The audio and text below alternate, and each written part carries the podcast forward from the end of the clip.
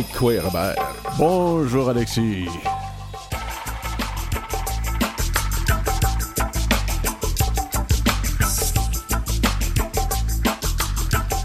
Aujourd'hui, on va recevoir Dan George McKenzie, qui est un auteur-compositeur de la Côte-Nord. Ensuite, on va aussi avoir la chance de parler avec Omer Saint-Onge pour nous parler de sa pièce de théâtre, Oté, récit d'un survivant. Et on commence avec Madame la capitaine. On va naviguer. Oui, Anouk Saint-Onge. Elle est là, Anouk Saint-Onge, avec nous. Êtes-vous là? Êtes-vous sur votre bateau ou à terre, là? Euh, non, euh, je suis dans mon bureau. Quoi, Madame Saint-Onge? Bonjour. Bonjour. On, on penserait que quelqu'un qui vient d'avoir un diplôme pour être capitaine de bateau, c'est une, une jeune femme ou une adolescente qui vient d'avoir son diplôme et puis qui a- on n'a pas affaire à une jeune adolescente ici, là, Anouk. Non, je suis grand-mère. Ah. Une grand-mère de, de des enfants. Et, et vous avez décidé, donc, plus tard dans la Oui. vie, de, de, de devenir capitaine de bateau. Euh, oui, ben, ça fait longtemps que c'est comme euh, mon rêve d'être euh, capitaine. Et puis, euh, Est-ce que ça fait longtemps que vous êtes en lien avec la mer? Est-ce qu'il y avait des gens dans votre famille qui étaient capitaines avant ou euh, qui euh, ou est-ce que vous aviez déjà travaillé sur un bateau avant ça? J'ai déjà pêché euh, sur euh, Monica Caroline, euh, sur un bateau de crevettes. Avant, j'allais toujours au large avec mon père. Ben, les matins, très de bonne heure, il allait pêcher l'amoureux. Hum. Et puis, j'ai toujours aimé ça. J'ai, j'ai vécu au bord de la mer. À chaque été, j'ai passé mon temps dans l'eau et sur l'eau. Capitaine, Oui. c'est quand même des responsabilités sur un bateau. Ça vous plaît d'arriver avec ces responsabilités-là sur le bateau? Euh, je, me, je me dis, ça fait euh, au moins euh, 16 ans que je pêche, puis je suis dans le même équipage, ça fait 13 ans. Puis d'ailleurs, j'ai hâte de commencer avec eux autres. Puis euh, je trouve que aujourd'hui, je prends mon temps pour, euh, pour travailler sur mes propres navires de pêche, pour avoir mon, mon propre pêche, mon propre bateau, mon propre bateau, désolé, je suis nerveuse. Ben, ça serait formidable que ça puisse se faire un jour. Comment est-ce qu'on vous accepte dans le milieu des, des hommes pêcheurs? Il n'y a pas beaucoup de femmes qui pêchent avec eux. Ben, au départ, ben, je, marche, je marchais, puis j'allais au bateau euh, quand c'était l'hivernage, puis j'essayais de pas parler à personne ou regarder personne. J'allais direct à- au bateau, puis aller travailler, puis je, je suis quand même vaillante. Et les, et les hommes savaient que vous étiez vaillante. euh, oui, au départ, quand j'ai j'ai j'ai comme arrêté la, la crevette, on m'a débarqué. Après ça, j'ai pêché le crabe, puis j'ai resté tout le temps dans le même équipage. Oui. Le cours de Oui. capitaine de, de navire, capitaine de vaisseau de pêche, ça se passe comment? Vous avez pris ça où, ce cours-là? Qu'est-ce qu'on fait dans ces études-là? Ben, au départ, je me suis former euh, à Grande-Rivière, puis euh, ils donnaient des cours, puis euh, j'ai- euh, appliqué pour euh, avoir ce cours-là, et après j'ai demandé, euh, ça a été vite fait, ils m'ont parlé au mois de décembre, puis j'allais commencer au mois de janvier. Puis moi, j'attendais tout le long, ils m'avaient dit qu'ils allaient me donner au mois de novembre. Et puis là, ils m'ont appelé au mois de décembre. J'ai appelé, euh, j'ai fait euh, mes démarches auprès du conseil pour qu'ils me. Je remercie d'ailleurs euh, le conseil de banque de ma lieutenant Moichet. Puis ils m'ont aidé à aller. ils m'ont payé mon cours. Qu'est-ce qui vous a est-ce qui vous a été le plus difficile dans ces études-là? Il y a quelque chose qui a été plus difficile que d'autres? Ben, de m'éloigner de, de ma famille. Je- C'était la première fois que je partais tout seul, euh, vraiment tout seul euh, moi-même. là. Je m'ennuyais de mes, mes filles, mes petits-enfants. Et même euh, cette année, j'ai travaillé beaucoup sur mon projet, puis je je suis comme euh, un peu en retard, mais Hum. Justement, c'est parlant, comme... euh, Oui. Parlant de votre projet, vous caressez le rêve d'avoir euh, votre propre permis, votre propre licence et d'avoir un bateau complètement féminin, avec un équipage qui est complètement féminin. Ah oui, c'est sûr. Un jour, euh, je voudrais avoir tout un équipage féminin puis apprendre, euh, apprendre aux femmes, eux autres aussi, qu'on peut, on peut réussir quand on veut, quand on a une passion. C'est une façon pour vous, j'imagine aussi, d'améliorer la situation économique de votre communauté. Oui, c'est sûr. c'est sûr, si j'ai tout ça, je vais faire des, créer des emplois et je vais avancer encore plus, puis je vais mettre aussi sur ma, ma culture, ma communauté. C'est ça que je veux. J'ai d'autres rêves aussi, beaucoup de rêves. tout ça en améliorant tout ça en améliorant la condition féminine dans votre coin, là. Aussi. Aussi. Et euh, je, me disais aussi, euh, j'avais ma sixième année, puis je me disais que si je force, euh, je vais pouvoir y arriver. J'ai pas jamais fini mon secondaire, puis je, trouve que je suis fière d'avoir tout compris. Je, parlais pratiquement pas le, le le, français. Là. Hum. Ben, j'ai googlé pour apprendre. Parce que votre langue à vous, c'est l'Inuaimun. Oui, je suis vraiment je suis stricte là-dessus. Il faut qu'ils parlent Innu. hey, euh, j'ai entendu dire quelque chose, moi, puis je vais, vous m'aviez dit que vous pêchiez la crevette. Est-ce que c'est vrai qu'en fait, la crevette de Matane, c'est de la crevette de la Côte-Nord? Ben, c'est la crevette euh, plutôt euh, de cette île, de Port-Cartier, de, dans les alentours ici. Là. OK.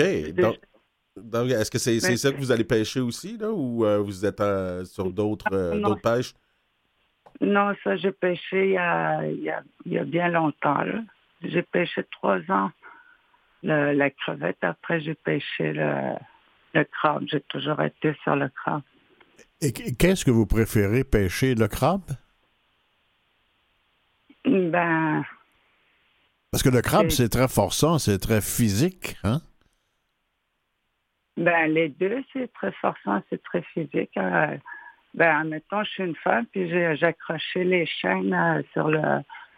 Je t'accroche la chaîne sur, euh, pour les portes de c'est comme, faut que tu la rattrapes, faut que avec la vague, faut que tu le pognes.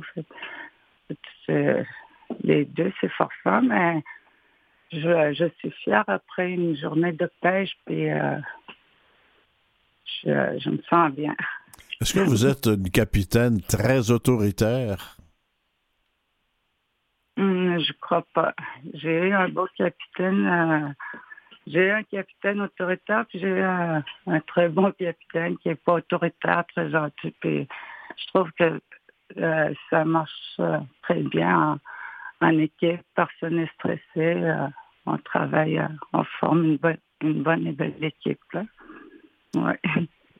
Comment vous amenez votre culture inou dans la gestion de votre bateau, dans la, le projet que vous avez d'avoir votre propre licence, euh, quel lien vous faites entre votre culture et le rôle de capitaine de bateau? Euh, le lien, c'est que moi, je me dis, ben, c'est ça, plus tard, je, je vais pêcher, puis un jour, je vais, sûrement avoir des sous pour ça, puis c'est sûr, j'ai d'autres rêves, je veux vraiment j'ai des connaissances que ma mère et mon père m'ont donné que ça vient de, de loin. Mm-hmm. Et, euh, dans le bois. Euh, j'allais tout le temps dans le bois chaque euh, fin de semaine. J'ai des, je dois leur partager. Fait qu'avec tout ce que je peux organiser dans ma vie, ben, j'aimerais bien faire des. J'ai déjà dans ma tête des projets que je voudrais réaliser pour les jeunes, euh, les mamans, les... peu importe la langue ou la culture, tout, euh, c'est ça. Si, vous vous êtes rendu déjà euh, à l'étude de capitaine, être capitaine sur un bateau, vous avez des chances de réussir parce que vous avez l'air solide, pas à peu près, là, vous. ben, oui, j'aime tellement partager les choses. Et je veux tellement donner mon savoir. C'est ça. Vous m'aviez dit euh, que vous avez été beaucoup dans la, dans la forêt, dans le bois. On sait que la culture Inou, euh, c'est le caribou, c'est la forêt, c'est le territoire. Euh, est-ce que la culture Inou, c'est aussi la pêche au homard, la, côte, puis tout ça?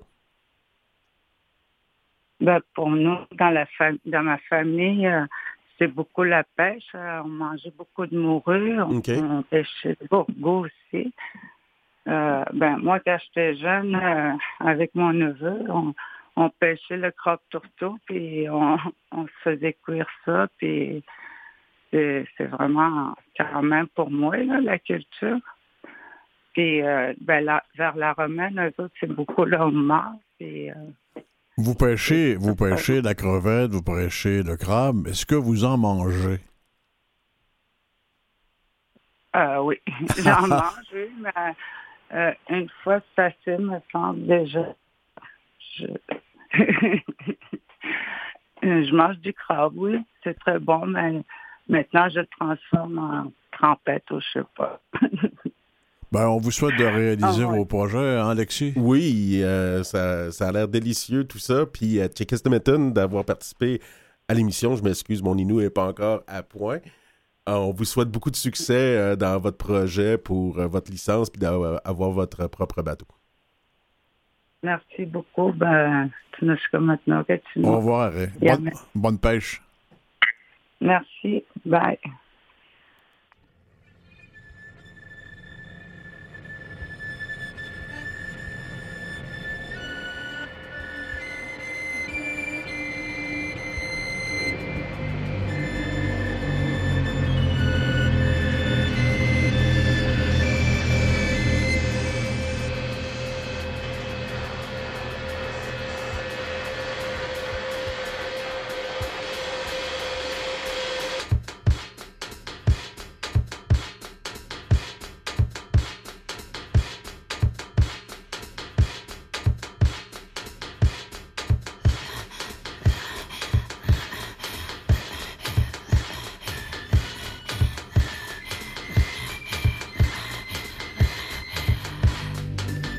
Took our tongues.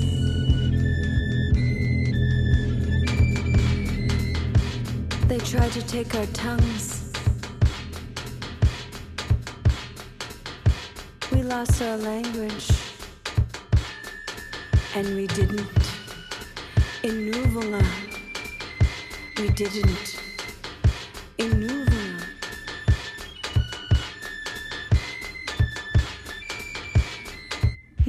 Take that from us.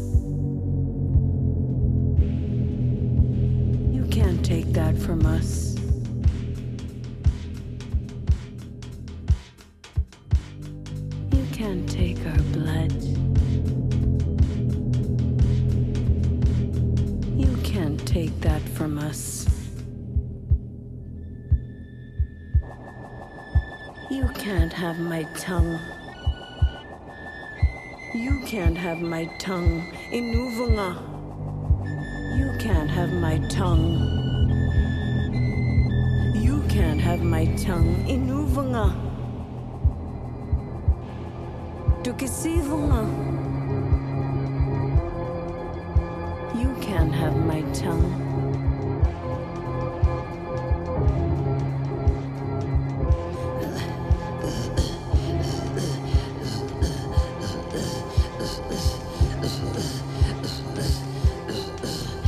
I don't want your god.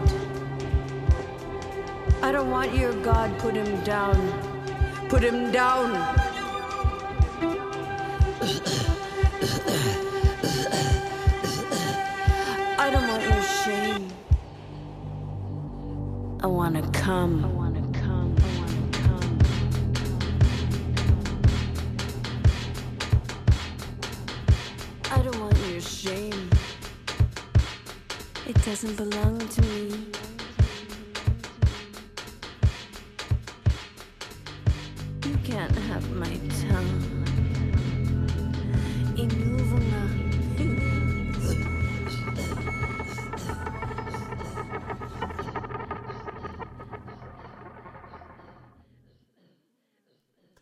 Donc, c'était Tanya Tagak avec sa chanson Tongue. Tanya Tagak, qui est une euh, artiste Inuk euh, du Grand Nord, qui a gagné euh, le prix Polaris. c'est vraiment une grande artiste. C'est quoi la bande-annonce qu'on va écouter? On va écouter la bande-annonce de la pièce Outey, récit d'un survivant d'Homer Saint-Onge, notre invité qu'on va voir par la suite. Oh, OK. Outey, c'est un récit d'un survivant des pensionnats. Mon histoire. Je vous partage cette histoire pour honorer toutes mes amies qui sont partis au monde des esprits et qui n'ont pas pu partager leur propre histoire. C'est ça, Outey. Ça a l'air fascinant. Euh, Omer Saint-Onge est avec nous. Oui? Oui. Oui, bonjour. Juste une brève parenthèse. On vient de parler euh, à Anouk Saint-Onge qui, est sur un bateau de pêche. Comme... Et là, vous, Saint-Onge, vous avez aussi été sur des bateaux de pêche. Coudon, êtes-vous parent? Oui, c'est ma petite sœur. Euh, on est de, père en fils, en fille aussi, pêcheur depuis euh, mes arrière-grands-pères. Là, je savais bien qu'il y avait quelque chose en dessous de ça. Écoutez, parlons de, votre pièce. Ça a l'air absolument fascinant. Vous êtes auteur, interprète de cette pièce. On dit bien Outey? Outey, oui, ça veut dire euh, le cœur. Et quoi? récit d'un survivant, vous avez survécu à quoi? On était en 1968, dans les années 68, été dans les pensionnats à Maliotenam pour une période d'un air. Oui, c'est déjà quelque chose. Puis, cette pièce de théâtre-là, dans le fond, c'est pour rendre hommage à tous ces survivants-là. J'ai vu dans la, recherche qu'on a faite que vous avez supporté euh, beaucoup de survivants lors de la commission Vérité-Réconciliation. Vous étiez là comme support émotionnel.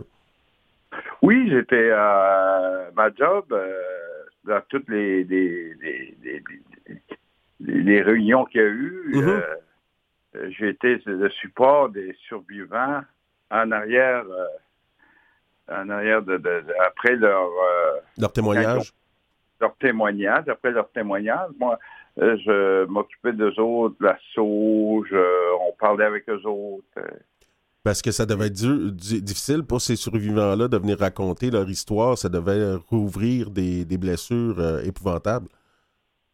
Surtout, c'était euh, capté par Internet. Euh, tout le monde avait accès à ces témoignages-là. Fait eux autres trouvaient ça très dur. J'ai vu du monde tomber là-dedans. J'ai vu du monde pleurer, puis tout ça.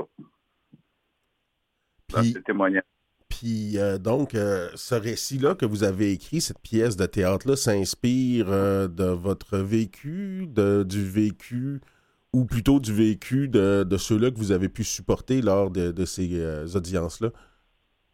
C'est de, mon propre vécu au pensionnat ici à Maliotenam. Donc, vous, vous le faites tout le texte à la première personne et c'est un récit, c'est autobiographique finalement. Finalement, oui, c'est. Je parle de moi en l'honneur de tous les, mes amis qui sont euh, morts euh, de suicide, qui sont morts de d'alcoolisme ou de drogue. Et ma première amie, c'était une fille qui, euh, à l'âge de 12 ans qui avait s'est suicidée. À 12 ans? Oui. Là, quelques années en arrière, on avait 12 ans. Comment s'est construit euh, la pièce? Euh, donnez-nous un petit peu une idée du déroulement de ça. C'est quand même euh, c'est, une certaine longueur, une pièce comme ça. Vous racontez ce qui s'est passé, vous faites des récriminations, vous, vous demandez, vous qu'est-ce, que vous faites exactement? Je parle de l'histoire avant, alors que nous étions dans le bois avec mes parents, ma grand-mère, de des tantes et que comment on pouvait vivre un rêve, comment est-ce qu'on pouvait euh, se sentir heureux là-dedans jusqu'à temps qu'on descende puis qu'on se trouve dans le réserve maintenant, mais quand les curés sont venus nous chercher, moi et mon frère. Hum. C'était le paradis un peu pour vous euh, à l'époque où vous viviez sur le territoire. Oui, surtout quand j'ai eu mes premières raquettes, puis je, je, me pensais libre de tous mes pas, puis libre de... je croyais devenir un, bon chasseur. Est-ce que vos parents vous racontaient des histoires de à pêche ou d'autres personnages mythiques comme ça à l'époque? Mon, mon père, ma mère, pendant le, soir, avec euh, le, crépissement des, feux, nous racontaient des légendes, euh, des légendes euh, propres à eux, que j'ai écrit un, livre aussi sur l'étoile et le boulot. Mm-hmm. Ils nous racontaient ça, puis on s'endormait sur des images dans l'étoile un peu moisies. On, pouvait faire c'est des images à travers ça. C'est comme notre télévision à nous autres. Puis euh, est venu le moment où on est venu vous prendre puis vous envoyer au pensionnat. Vous aviez quel âge à peu près? J'avais six ans environ. Six ans. Six ans. Puis euh, c'est le mot euh, Mati qui m'a fait mal tout au long de ma vie. Mati. Vas-y. Il y, en a il y en a 150 000 qui ont vécu ce que vous avez vécu, hein? Ben, il y a beaucoup de personnes, sûrement, oui. Et ils viennent de retracer encore un autre 50 personnes à Saskatchewan, un autre euh, cimetière. Oui, d'un tombe anonyme, on est rendu à un décompte d'à peu près 10 000 en ce moment. Ah oui, c'est beaucoup de personnes qui n'ont pas pu raconter leur histoire quand même. D'où l'importance que vous avez de la compter. Vous la comptez sous forme de théâtre, d'une pièce de théâtre. Une pièce de théâtre, c'est pas comme quand vous avez écrit, par exemple, L'étoile et le boulot. Bon, on s'assoit, on a une plume ou un clavier, pour on écrit son histoire. Mais une pièce de théâtre, euh, il y a une mise en scène à faire, il y a un éclairage, hein, il y a une mise en situation. Euh, vous vous êtes bien débrouillé avec ces, outils spécifiques au théâtre? Euh, c'est beaucoup l'aide de les productions euh, Noël Darwin, Xavier Hurard, qui ont fait la mise en scène, qui m'ont dit comment faire, parce que moi, j'avais aucune espèce d'idée c'est quoi le théâtre.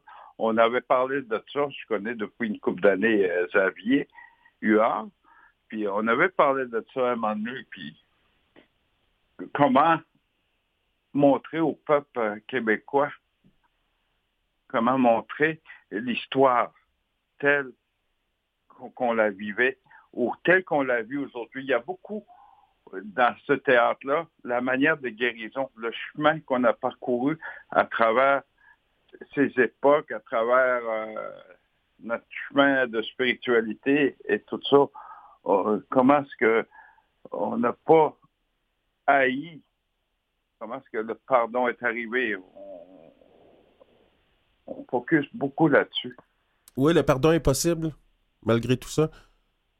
Le pardon est possible quand tu réussis à te pardonner toi-même à travers ces époques, à travers les choses. Parce que le fardeau euh, qu'il y avait, c'était notre propre fardeau, notre sac, notre sac, notre toboggan hmm. qu'on traînait, qu'on traînait. Et si la journée était capable de pardonner, petit à petit, on peut pardonner les autres le plus important, je pense, monsieur, c'est que c'est il y a l'humain à travers ça. Et il y a des actes. Quand tu commences à comprendre que l'humain et les actes sont séparés, on peut faire un pardon à l'humain. Peut-être pas les actes. Le fait, le, fait de le raconter comme ça, soir après soir, on va parler des dates là, tout à l'heure, mais le fait de le raconter sur scène, ça, ça vous aide, j'imagine, à acquérir ce pardon auquel vous aspirez? C'est une forme de moyen de, de, pardon aussi, à revivre, à, donner. C'est tellement un petit peu notre soulagement de dire vraiment c'est quoi qui s'est passé. Excusez. Les gens qui entendent, qui vous entendent raconter, d'abord la forme du théâtre euh, quand, à une voix comme ça, ça ressemble beaucoup aux traditions des Premières Nations de, de raconteurs, de non? Euh, dans ma nation à moi, on est des. C'est oral. Fait que raconter, et on raconte de notre manière à nous autres. Euh, savez-vous, on, parle en français parce que euh, des difficultés de, gros mots, il n'y aura pas de, gros mots scientifiques là-dedans. Ça va être un parler parce que moi, j'ai un secondaire 1. Mais un secondaire 1 bien utilisé. Oui, parce que nous autres, on était interdits de parler euh, le Innu dans ces écoles-là. Hmm. dans ces pensionnats-là. Puis, fait qu'on a appris à penser bien vite à force de manger euh, quelques savons. oui. Eh, ça, c'est effrayant ce, que, vous dites là. Vous dites que vous avez un secondaire 1, mais je, connais pas mal de monde qui ont des secondaires 2 ou 3 ou 4 qui n'ont pas été comme vous, euh, auteurs, trappeurs, chasseurs, pêcheurs en haute mer, hommes de théâtre. Je pense que ça vaut une, coupe de une coupe de secondaire, moi. Ouais, puis sûrement de l'université aussi. Ben voyons donc. C'est sûr.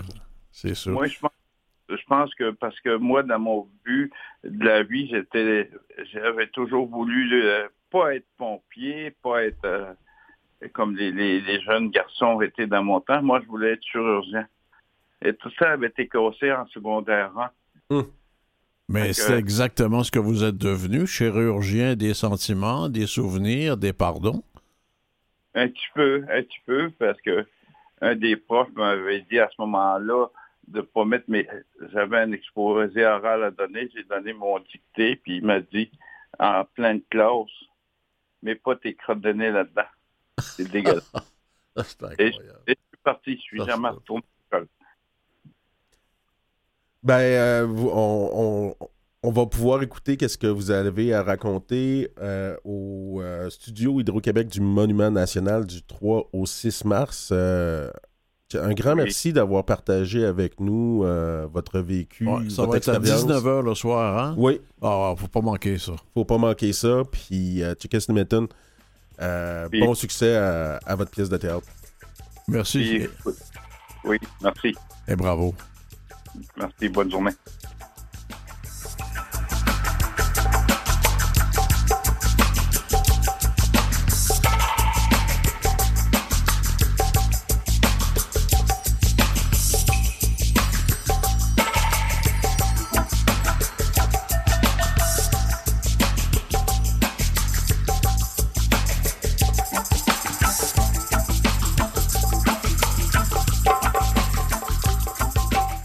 Écoutez Koué Bonjour avec Robert Blondin et Alexis Wawanalwat.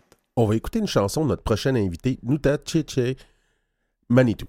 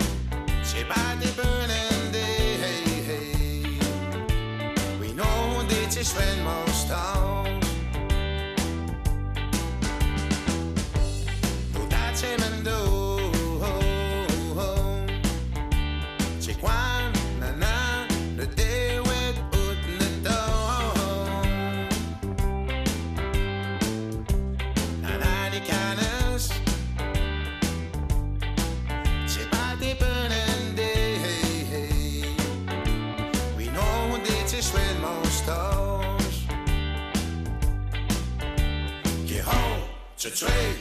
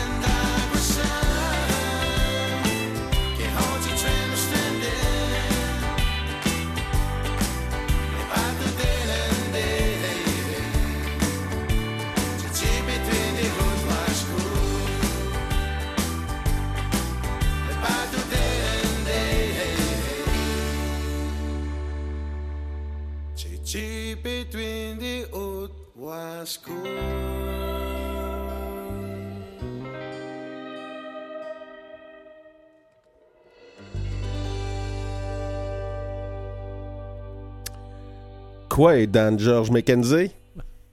Hey, quoi, quoi, quoi, quoi. euh, Euh, va c'est, c'est vraiment très bon, euh, Dan George, parce qu'il était temps que la chanson finisse, parce que notre metteur en ondes, Nicolas Wartman, il est en train de revirer le, le studio à l'envers, à danser là-dessus. Il faudrait qu'il s'assoie pour travailler un peu quand même. C'est très bon. Merci beaucoup. Donc, euh, vous êtes euh, sorti dans le, de, de studio dernièrement pour réaliser votre premier album. Oui, oui, le 17 janvier, la sortie qui a eu euh, lieu euh, puis euh, je suis très, très content de, de cette sortie. Donc, euh, vous avez euh, appris à jouer de la guitare euh, comme tous les Inuits, c'était quelque chose de, de Warat. Euh, c'était quelque chose d'inné. Vous êtes né avec une guitare dans les mains? Mm, ben, pour répondre à ta question, non, au départ, moi, j'étais comme le, petit enfant qui, jouait un peu partout dans le sais, avec des amis, que ce soit le hockey, puis tout. Puis par après, je te dirais que quand, à mon ado- adolescence, mes périodes d'adolescence, j'ai comme plus vu que la guitare était, était beaucoup présente chez Zino. Puis moi, j'ai pris goût après à, regarder quelques vidéos, puis prendre une guitare à la main, puis essayer de faire une prestation d'un d'un collègue ou d'un ami. Puis quand j'étais en mesure de le faire, ben j'étais plus en assurance pour pouvoir chanter la chanson puis me pratiquer avec euh, le tout. là. Influencé par Cashtin, hein? Euh, Cashton, Florent Volant, euh, Claude McKenzie, mon oncle, je te dirais euh, beaucoup de mes amis aussi, Scott Pienne, euh, Mathieu Vachon, surtout lui qui était un grand, grand motivateur, je te dirais, pour m'amener à, ce où je suis rendu aujourd'hui. J'ai vu son parcours, puis c'était quelque chose pour moi qui, m'a dit Hey, si lui peut, ben tu peux toi aussi. Fait que aujourd'hui, je regrette pas. Là. D'où ça vient qu'on rencontre souvent chez, chez vos amis là-bas un petit côté country? Euh, côté country, ça, ben, je te dirais, ça a toujours été comme un, un- style de musique que j'aimais dans, dans, dans, ma vie, je te dirais. Moi, je- mon grand-père, euh, dans les radios autochtones, on, pendant les pauses de bingo, euh, le, le- le country, là, il est populaire. Puis, il a amené après, amené une certaine country pop, puis folk, euh, sais, diversifié. Hein, c'est ça, je, je, le- je le catégorise d'album EP diversifié dans le sens... euh, comment on pourrait dire ça? J'ai entendu ça hier. euh, un caméléon, style de caméléon musical. Là, Mais- que- Pour revenir au country, euh, je pense que c'est quelque chose qu'on voit dans, dans pas mal toutes les nations autochtones, que ce soit chez mes amis Anishinaabe, mes amis Eyu, euh, Cree, euh, Innu, euh, Mi'kmaq, le country est populaire. je pourrais pas te dire comment c'est- oui, il est populaire dans le sens que je pense que c'est le fameux euh, three step, là, comment ils appellent ça, euh, le fameux trois pas de danse euh, Ouais, ouais. version country que le monde aime. Là. Ben, c'est parce que c'est bon point. Des, des pas intéressants pour se réchauffer en hiver. Exactement. Je lisais que vous ne parliez pas Innu avant. C'est quelque chose que vous avez appris plus vieux.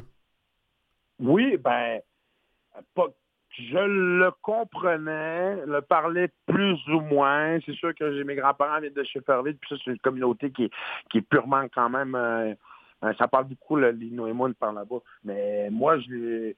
Je l'ai appris par la- le chant, je dirais, par l'écoute un peu de mes amis, puis de, de- de me forcer un peu plus à, à le, le parler. Mais non, euh, je, je le parlais pas vraiment, tu sais. Puis aujourd'hui, je jouais, j'allais dans les écoles autochtones, je jouais au hockey avec des autochtones, puis tout ça a fait en sorte que moi, quand je l'ai réalisé que, que je, je devrais la, la retrouver, ben, c'est avec la musique. Puis surtout, euh, aujourd'hui, je travaille comme coordonnateur de communication pour l'Institut Agabiche.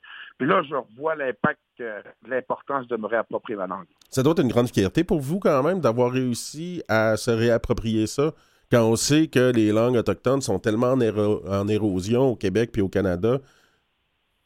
Oui, ben, ben c'est pas juste une fierté pour moi, c'est une fierté aussi pour mes grands-parents. Quand que eux ont vu l'évolution de que, que pour toi, j'étais noémienne, je vais te dire que je parlais pas beaucoup. Dans le fond, je viens de dire que je, je parlais pas en Innu souvent.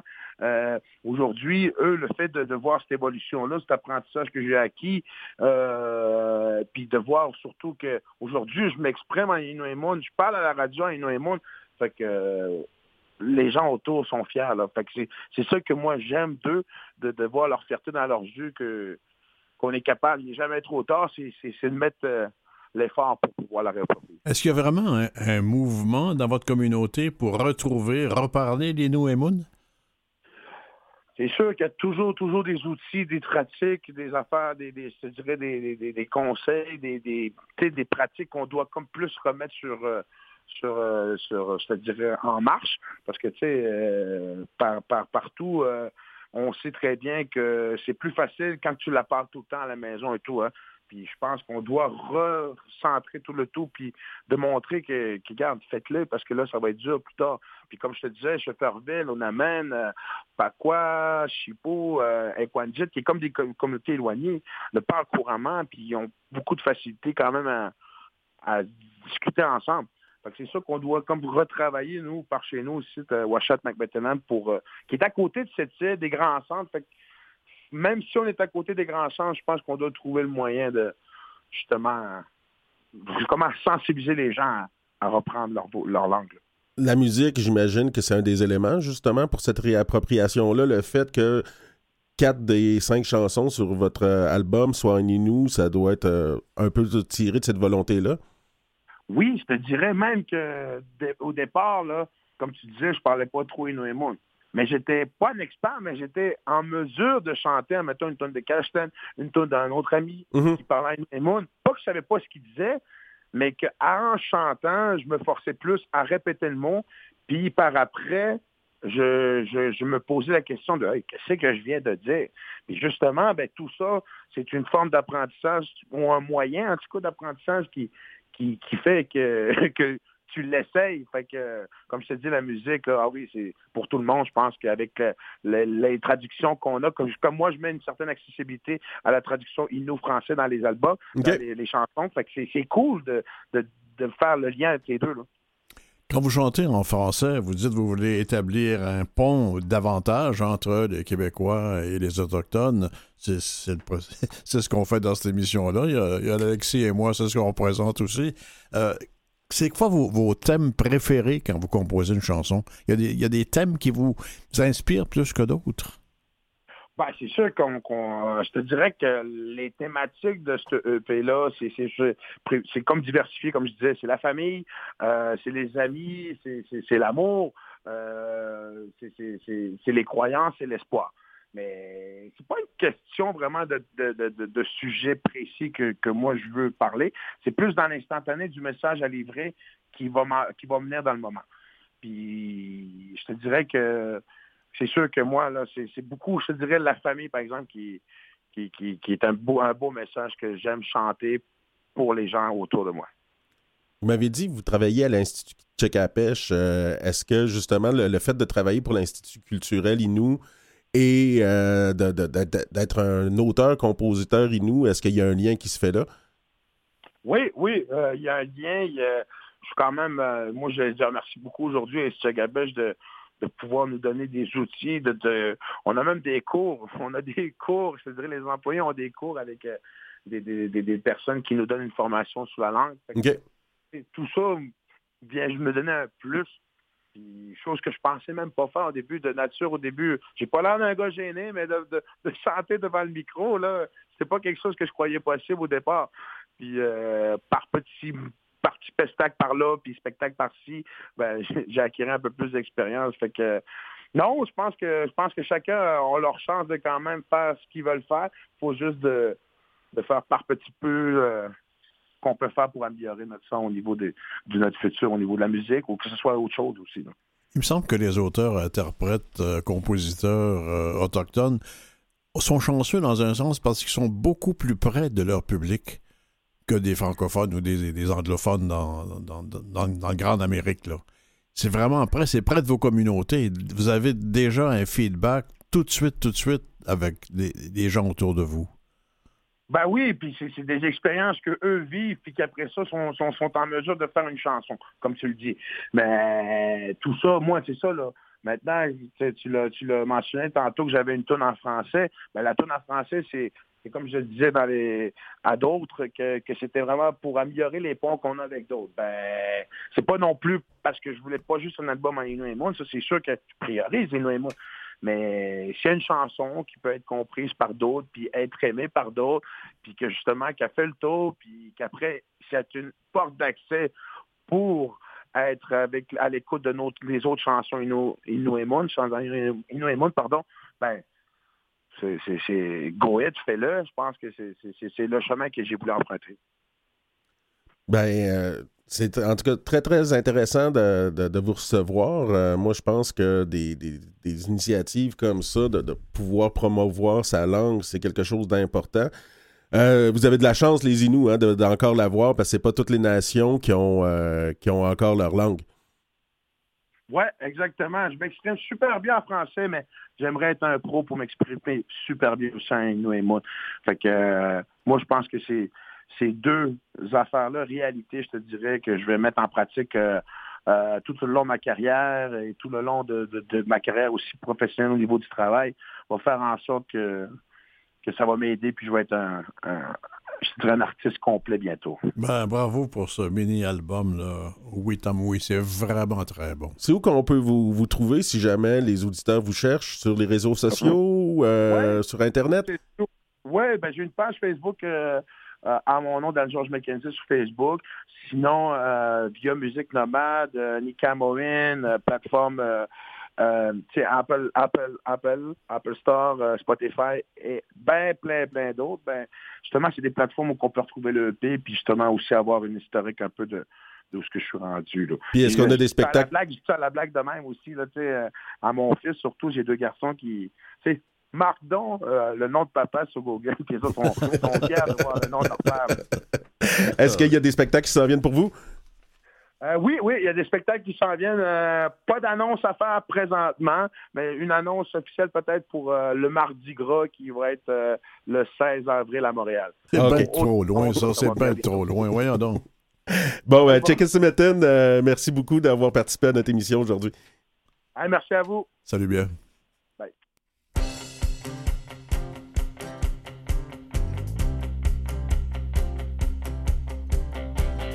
Time with the moon, espèce men washing.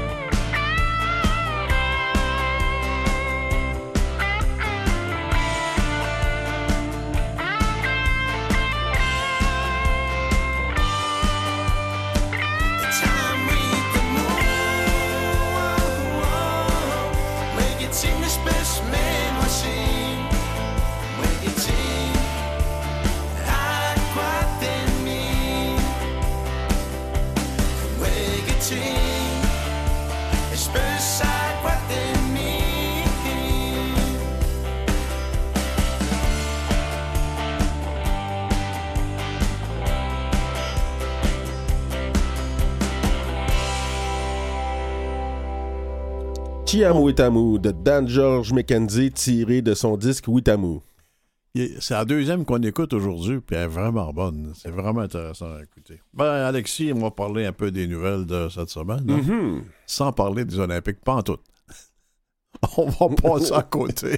On va passer notre tour. L'éducation, ça c'est pour toi. L'éducation est la clé vers la réconciliation, dit l'ancien juge René Dussault.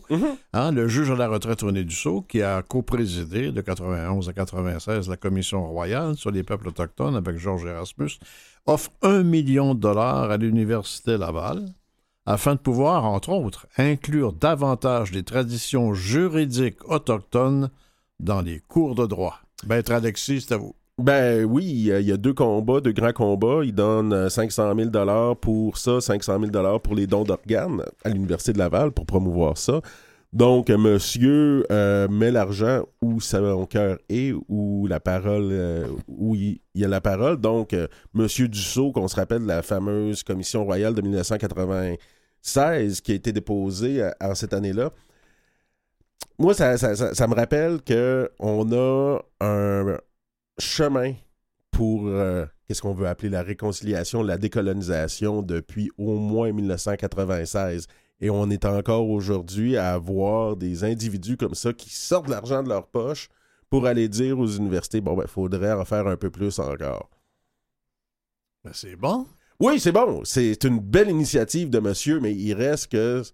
Est-ce que c'est. c'est Ça vient de l'individu. ça vient de l'individu. Est-ce que c'est pas un peu triste de se dire que même là, au, près- plus de 25 ans plus tard, on soit encore rendu là à commencer à inclure un peu plus de traditions juridiques autochtones dans. Et dans pas, les la- cours. et c'est pas la société ou le gouvernement qui le fait, c'est un individu privé. C'est ça. Comme on avait déjà discuté avec me- ma- Maître Binette, euh, ça serait peut-être intéressant que la bonne foi vienne pas juste des individus puis des institutions non gouvernementales. Ça donne bonne confiance, bonne conscience au gouvernement quand des individus s'en occupent. Hein? Ouais, ben oui, mais ça, les changements réels, c'est, certes des institutions qui ont le pouvoir de le faire, comme l'Université Laval, mais le gros bout, c'est quand même les gouvernements. Tu parlais plutôt, euh, Alexis, euh, des difficultés parfois de conserver ou de retrouver la langue, les langues autochtones en Mhm. général. On parle, de l'Inuit tout à l'heure.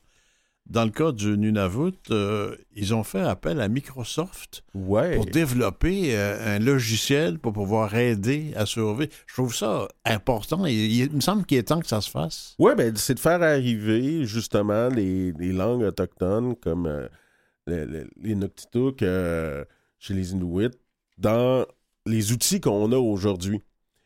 Euh, donc, euh, j'espère que ça sera pas juste la seule nation, puis, tu sais, des, grosses entreprises comme ça qui ont des moyens, puis euh, des capacités, ben, j'espère qu'il va en avoir plus qui vont se mettre à, à ce travail-là. Tu sais, on va voir souvent Google pour nous aider dans nos traductions en anglais, en français, où on lit quelque chose en finnois, par exemple, et on veut savoir qu'est-ce que ça veut dire. Ben, ça serait intéressant que Google Traduction puisse le faire aussi pour les, euh, les langues autochtones. Protection de la jeunesse. On pense toujours, quand on parle, on parlait plus tôt dans l'émission, le survivre euh, aux pensionnats. On pense que ça fait longtemps. C'est une affaire d'il y a longtemps, etc. Eh, pas toujours.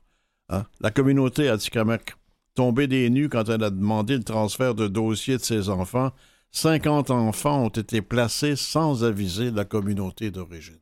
Et pourtant, c'est une obligation qui est dans la loi. Tabarnouche. Voyons donc. C'est une obligation qui est dans la loi depuis plusieurs années. Il faut que les, les, les- DPJ, les directions de protection de la jeunesse dans chaque région, quand ils ont affaire avec un enfant d'une communauté, qui communiquent avec la communauté. Là, on vient nous dire Ah oui, on a laissé un message, on a laissé un courriel et ainsi de suite. J'ai de la misère un peu à, à acheter ce, ce genre de raisonnement-là où on vient comme nous dire que oui, on a fait une tentative. Quand on sait que les communautés sont sous-financées pour leurs services de protection de la jeunesse, on a même eu un jugement en 2016 qui est venu dire que c'était une question même de discrimination tellement le gouvernement ne finançait pas assez les services d'aide aux familles et à l'enfance qu'on fasse pas plus d'efforts pour tenter, pour s'assurer que le message soit bien passé, puis que les communautés puissent venir, parce que c'est ça que ça permet aux communautés, là, quand ils sont informés selon la loi de protection de la jeunesse, de venir euh, faire leurs observations par rapport à qu'est-ce qui serait mieux pour l'enfant. Donc, euh, est-ce que c'est étonnant? Non. Est-ce que c'est déplorable? Oui. J'ai vu euh, un mot dans un titre et je me suis dit tout de suite, donc c'est une nouvelle qui va intéresser mon ami Alexis. On va lui donner cette nouvelle-là, puis la, la mèche va s'allumer immédiatement. Nouvelle PDG au Musée royal de la Colombie-Britannique qui se décolonise. Mhm. On dirait qu'il y en a qui comprennent le message. que la ça, toi? Oui, que la réconciliation va peut-être venir euh, un jour si on arrive à se décoloniser. Donc, euh, de voir que une PDG d'un musée d'importance comme ça puisse utiliser ce terme-là, ben moi, je trouve ça intéressant. J'aimerais que ça puisse arriver plus au Québec. Ça te tenterait-tu de nous parler, euh, Maître Alexis Wawanonoa, de la loi 79, des familles déjà à la recherche d'une cinquantaine d'enfants autochtones, encore une fois? Pensez-y un peu. On envoie notre enfant à l'hôpital parce qu'il y a une grippe, une pneumonie. Puis l'enfant revient jamais. Mais on parle pas du 19e siècle. Non. Euh, moi, je pense à, à Madame Rupert House qui a retrouvé sa sœur. Madame Rupert House, qui est une Anishinaabe de l'Abitibi. On a envoyé, euh, que sa mère a envoyé son enfant à l'hôpital. On a dit, votre enfant est mort, madame. Et quelque chose comme 30 ans plus tard, Madame Rupert House retrouve sa sœur dans un CHSLD de la région de Beaupré. Et c'est plein de- d'exemples comme ça, là. Ben là, on en a... Là, on est au courant, mais il Ouais. y en a un paquet qu'on saura jamais.